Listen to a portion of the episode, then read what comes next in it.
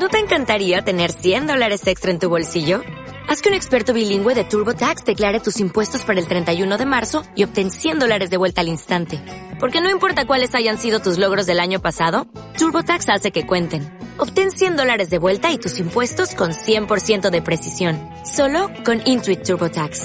Debes declarar para el 31 de marzo. Crédito solo aplicable al costo de la presentación federal con TurboTax Full Service. Oferta sujeta a cambios o cancelación en cualquier momento.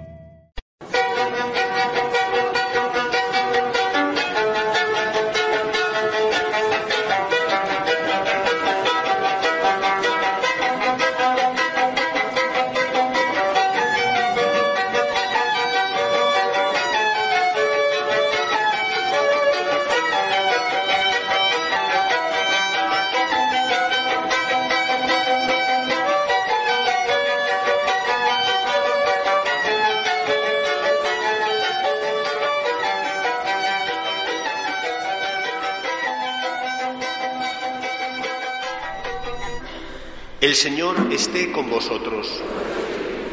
Lectura del Santo Evangelio según San Mateo.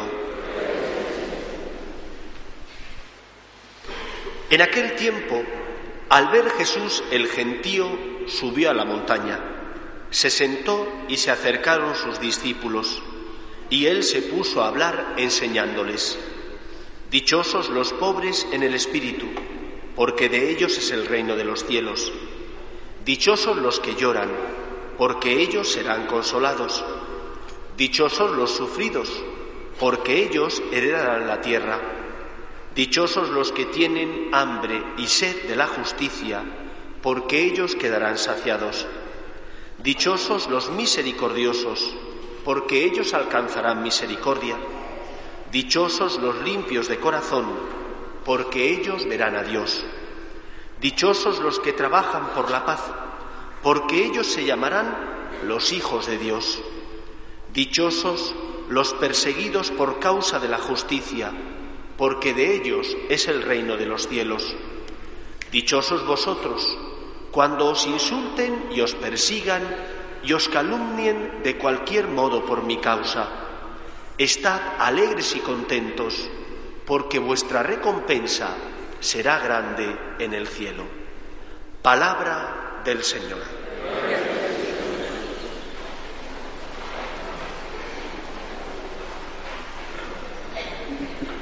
Como os he dicho al inicio de la Eucaristía, hoy celebramos la fiesta de todos los santos.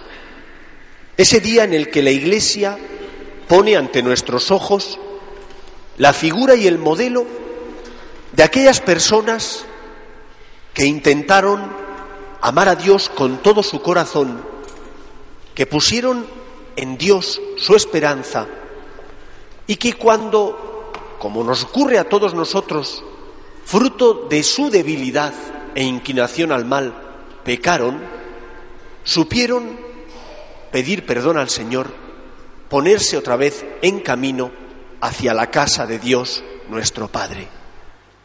La santidad no es algo a lo que nosotros no estemos llamados.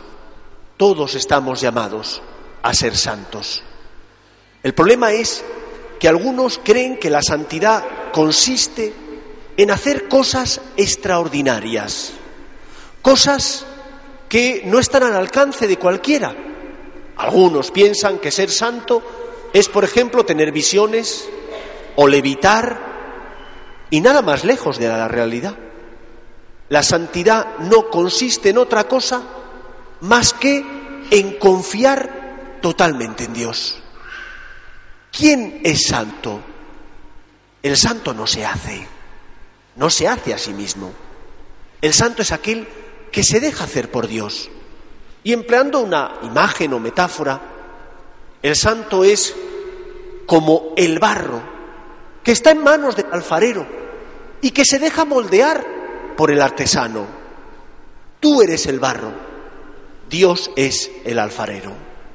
Tú tienes que fiarte de Dios, tú tienes que poner en él tu esperanza, tú tienes que luchar por aceptar los planes de Dios, aunque a veces en muchos momentos de la vida no comprendas el porqué de las cosas.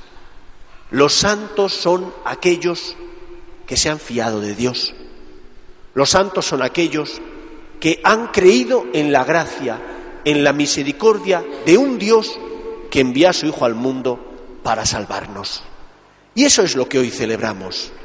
Celebramos que el amor de Dios es tan grande que Él es capaz de transformar tu corazón. Celebramos que el amor de Dios es tan todopoderoso que es capaz de limpiar tu culpa y tu pecado. Hemos escuchado en la primera lectura del libro del Apocalipsis cómo el narrador pregunta, Señor, estos que están vestidos con vestiduras blancas, ¿quiénes son? Y no dice el autor del libro del Apocalipsis, son los perfectos, son aquellos que no pecaron, no, dice, son aquellos que han blanqueado sus ropas en la sangre del cordero. Es decir, ¿quién es el que blanquea? ¿Quién es el que limpia? No ellos, sino la sangre de Cristo, que es el cordero, que se inmoló por nosotros y murió por nosotros en la cruz para salvarnos. ¿Y eso qué significa?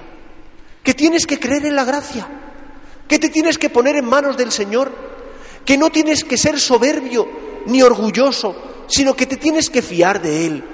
Y cuando hayas tenido éxito, porque has luchado contra la tentación y no has caído en ella, que no nazca en tu corazón la soberbia y no digas qué bueno soy, sino que digas gracias Señor, porque has puesto en mi corazón la semilla del amor, porque me has dado las fuerzas necesarias para luchar y hacer el bien. Gracias. Y cuando has caído, porque no has sido capaz de resistir a la tentación, te acerques a Él y le digas, Padre, he pecado contra el cielo y contra ti, no merezco llamarme hijo tuyo, pero te necesito.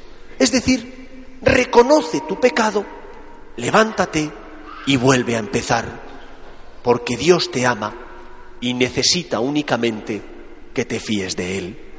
Eso es lo que hoy celebramos. Celebramos el día de la esperanza de la esperanza y de la confianza en la gracia, en el amor y en la misericordia divina. La Iglesia es el pueblo de aquellos que se fían de Dios. La Iglesia es el pueblo de aquellos que reconocen sus pecados, pero, ante todo reconocen la misericordia y la magnanimidad de Dios que envía a su Hijo al mundo para salvarnos a todos nosotros. Aprovechando este día y esta fiesta, quisiera hablaros en concreto de la Iglesia. ¿Qué es la Iglesia? La Iglesia es esa institución creada y formada por Cristo para llevar su misericordia y su amor al corazón de todos los hombres. Cuando en la Edad Media surgió ese aforismo o ese planteamiento filosófico que decía fuera de la iglesia no hay salvación, no dicen nada que no sea verdad. La iglesia es la que salva, porque es la que lleva la salvación de Dios al corazón de todos los hombres.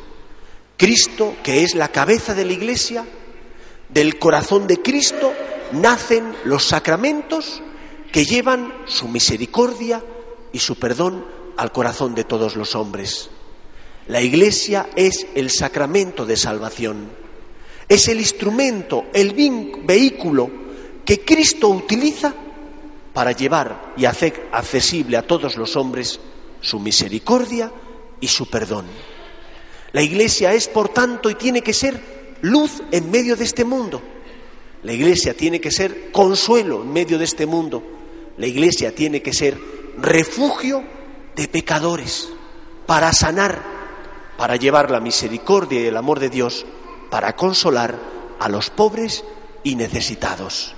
¿Qué es la Iglesia?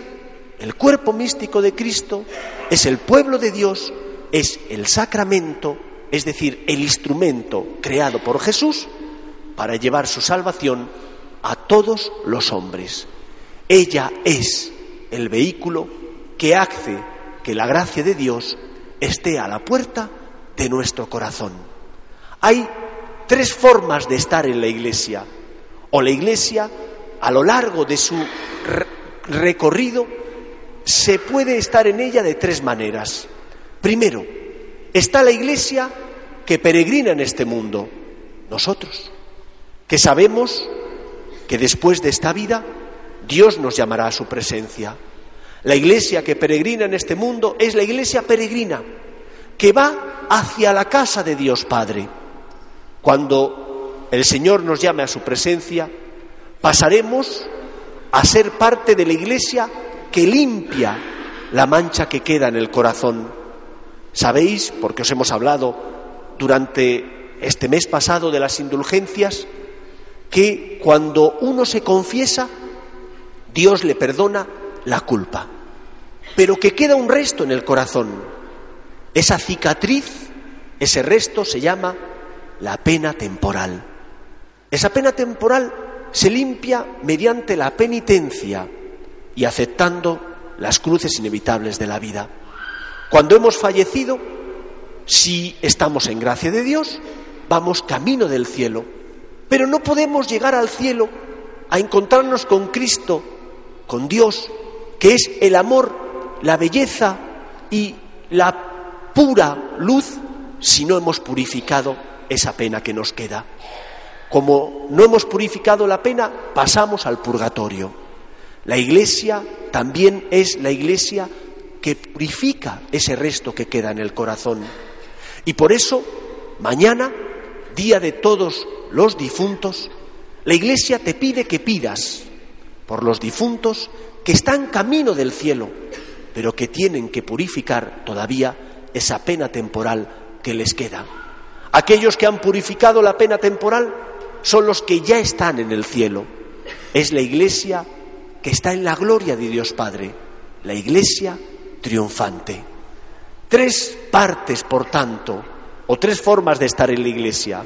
La iglesia que peregrina en la tierra, la iglesia que está limpiando la pena temporal, la iglesia del purgatorio, y la última parte, la iglesia triunfante, que está con Dios en el cielo. A lo largo de ocho días, la iglesia pone en vuestras manos la posibilidad de que, mediante la comunión de los santos, podáis ayudar a vuestros fieles difuntos. La comunión de los santos, ¿qué significa? Significa que en la Iglesia, como familia de Dios, unos nos ayudamos a otros. Los que están en el cielo interceden por los que estamos en la tierra. Y los que estamos en la tierra podemos ofrecer los méritos de salvación de Cristo que administra la Iglesia mediante las indulgencias. Y lo podemos ofrecer por los difuntos. Por eso casi que os diría que es un pecado dejar pasar la oportunidad de ofrecer las indulgencias por nuestros seres queridos. Está bien que mañana o hoy vayáis a los cementerios, está muy bien, pero es mucho mejor, y mira que es importante ir a los cementerios y acordarnos de nuestros difuntos, es mucho mejor para ellos que les ofrezcamos los bienes espirituales.